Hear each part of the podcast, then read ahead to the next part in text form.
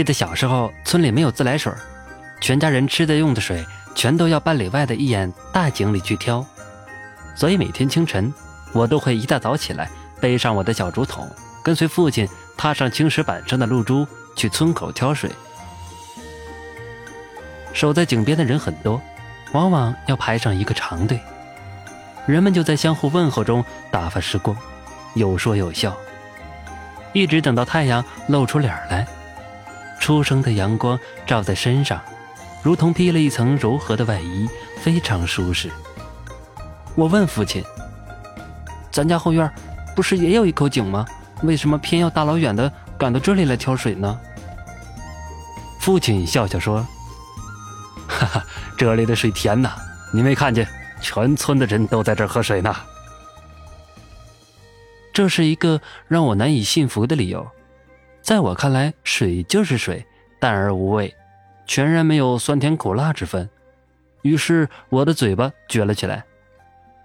父亲伸出手指刮刮我的嘴巴，说道：“每天清早起来活络活络筋骨，才能长就一副好身体呀。”可我想的却是后院里那眼早已淹没在荒草中的井，井沿上早已苔迹斑斑。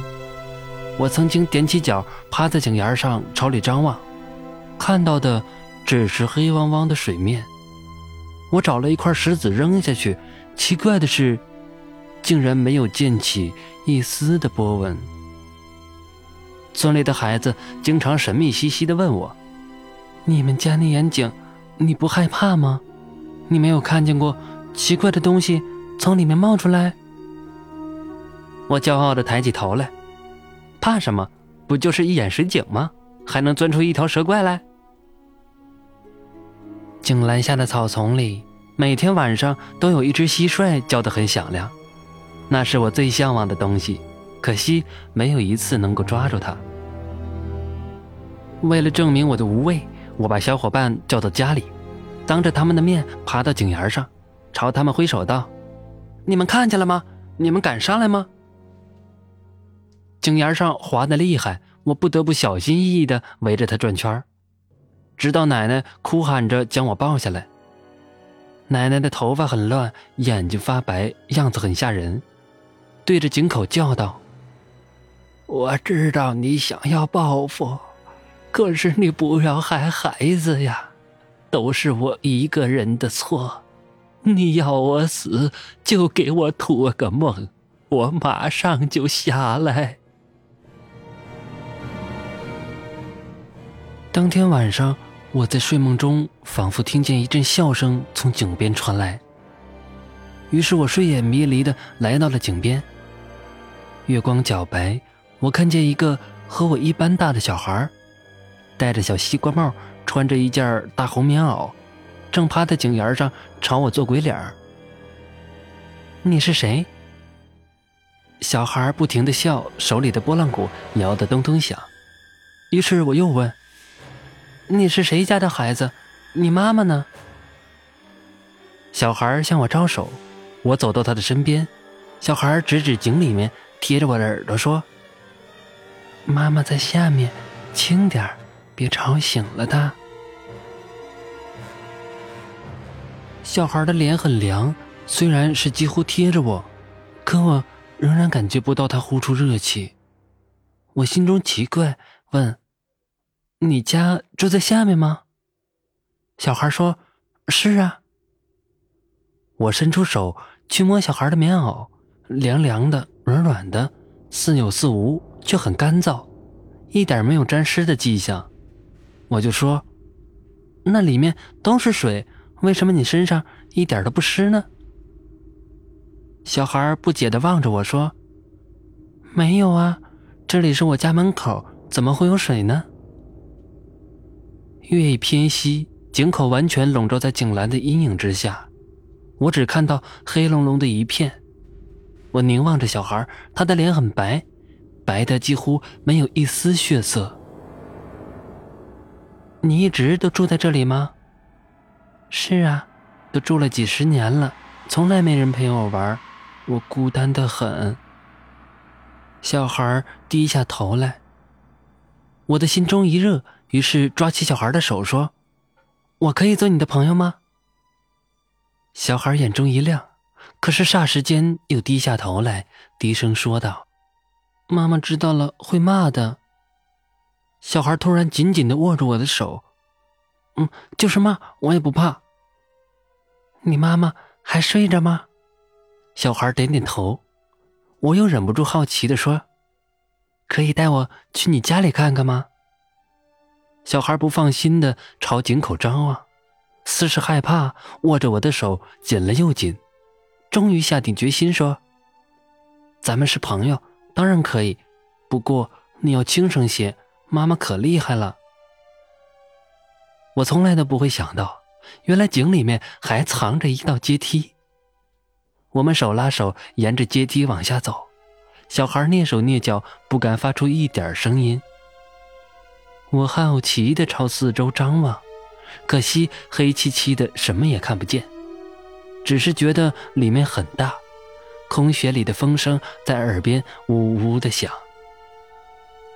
突然间听到一声女人的咳嗽声，我感觉到拉着我的手的小孩在剧烈的颤抖。我正要问他怎么了，却感觉手上一空，我伸手想去拉他，却发现他已经消失了，四面。空空寂寂，只有黑暗。我听到一阵涌潮般的声音，哗啦啦，哗啦啦。不一刻，我就感觉到有水不住的朝我的脚上涌，慢慢的没过膝盖。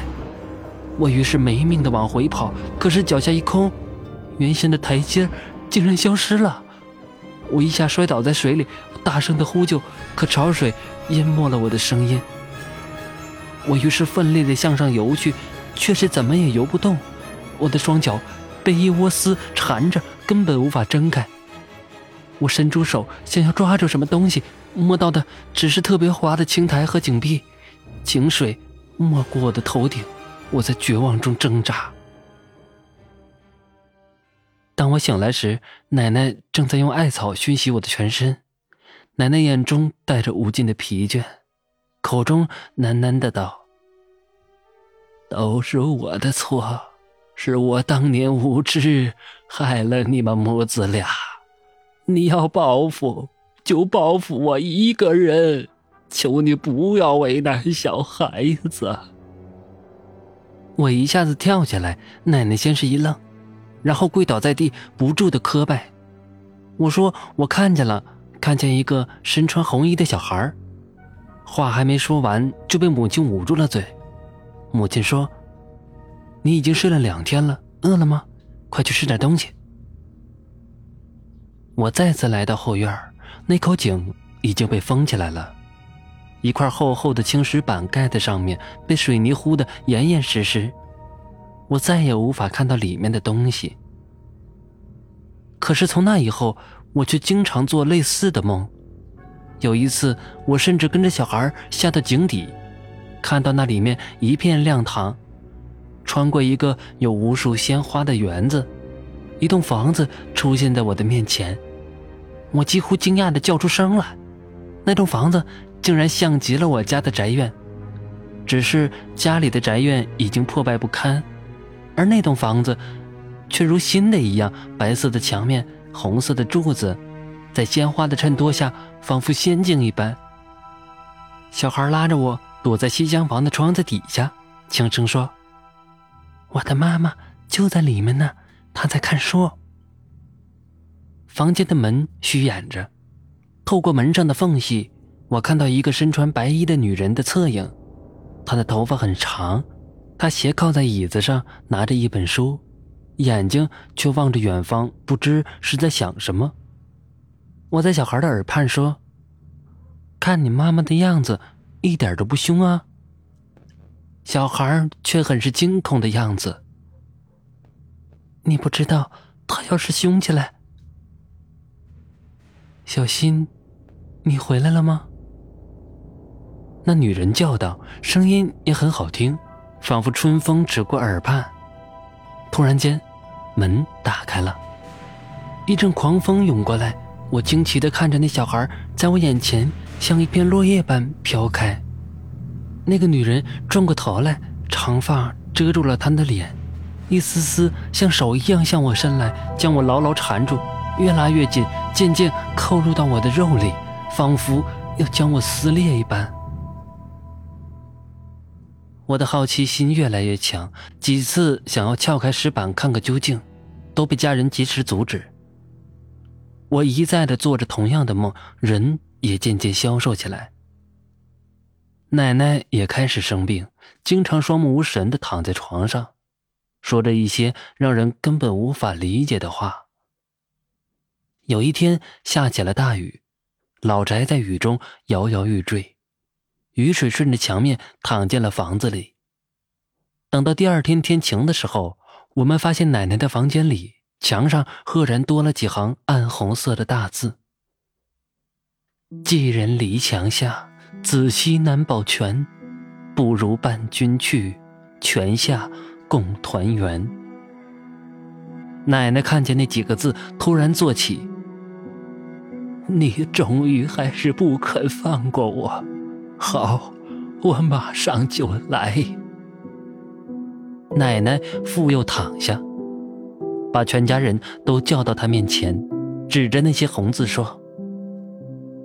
看见那些字了吗？那是我的报应要来了。父亲连忙说：“这都是前人写的，只不过刚下了雨，雨水把表面的石灰冲掉了，它才露了出来。我把它刮掉，就不会再有了。”奶奶摇摇头，脸上露出一丝释然的笑容。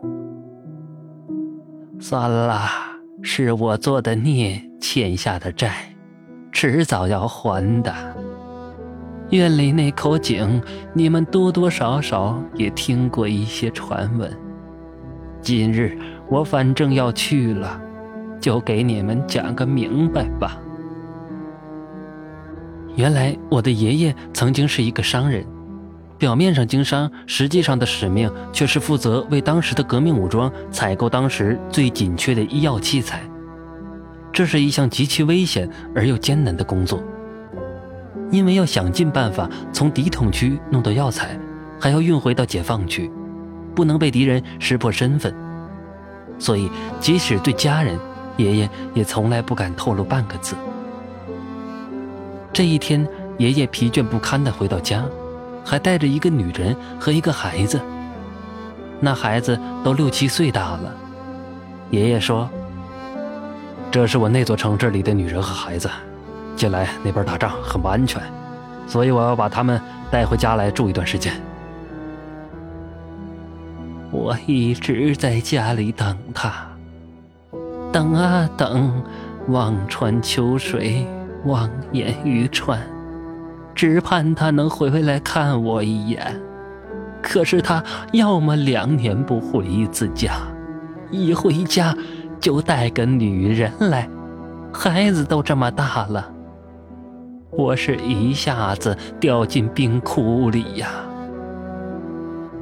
我当时心里就恨，我恨恨地望着那个女人，她确实是漂亮，脸白得像雪一样，又有一股城里女人的味道，像我做了个万福，模样怯生生的。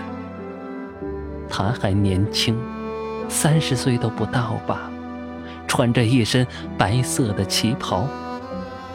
我的心里就想，难怪他从来不想家，难怪他两年也不回一次家。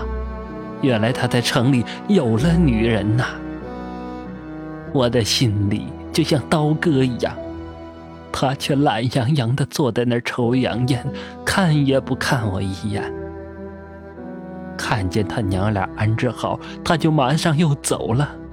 他没有跟我说一句话，只是对那个女人说：“燕，我不在，你要照顾好自己。”我的心里恨呐，他这一走又是音讯了无。我恨那个女人。可是，在人前人后，我却不得不做出一副贤良主母的模样。那个小孩我是真的很喜欢，白白净净的，又很懂事。只是，一想到是那个女人生的，我的心里就像有把剪刀在绞一样。有一天，那个女人出去做礼拜，我在家里一个人静静的想，她这一去又有半年了吧，为何还不回来？我看着她从城里带回来的那座洋钟滴滴答答的摆着。忽然听到院子里传来小新的呼救声，我走到窗前，看见井沿上挂着一双手。小新大半个身子都在井里，只露出一个头，喊着救命。我当时拼命地往外冲，我被房间的门槛绊倒了。就在倒地的那一刹那，我突然想到。我这是在做什么？那是人家的孩子，我救他做什么呀？我慢慢的爬起身来，茫然的听着小新的声音在院子里渐渐小去。等我走到院子里时，孩子早已沉到井底了。我这是作孽呀！孩子走的那一天。穿的是一身红袄。那女人回来，看到小新的尸体，一句话不说。当天晚上，在墙上写下这行血书后，她抱着小新，再次跳入井里。一个月后，我收到他的信，才知道，他是在狱中给我写的信。那时，他已经不在人间了。信中说，那个女人是他一个战友的妻子，战友为了保护他而牺牲了，临终前将自己的妻儿托付给他。因为身份已经暴露，城里不能住了，他只好将他们带回乡下，暂时躲避。但是，平白无故带回一个女人和孩子，别人一定会起疑心，所以才才要找那样的借口。奶奶的眼中渐渐流放出异样的光彩，而呼吸已经停止了。不久后。旧宅被拆，家中盖起了新楼，那口井也被填平了。我再也无缘见得井底的秘密。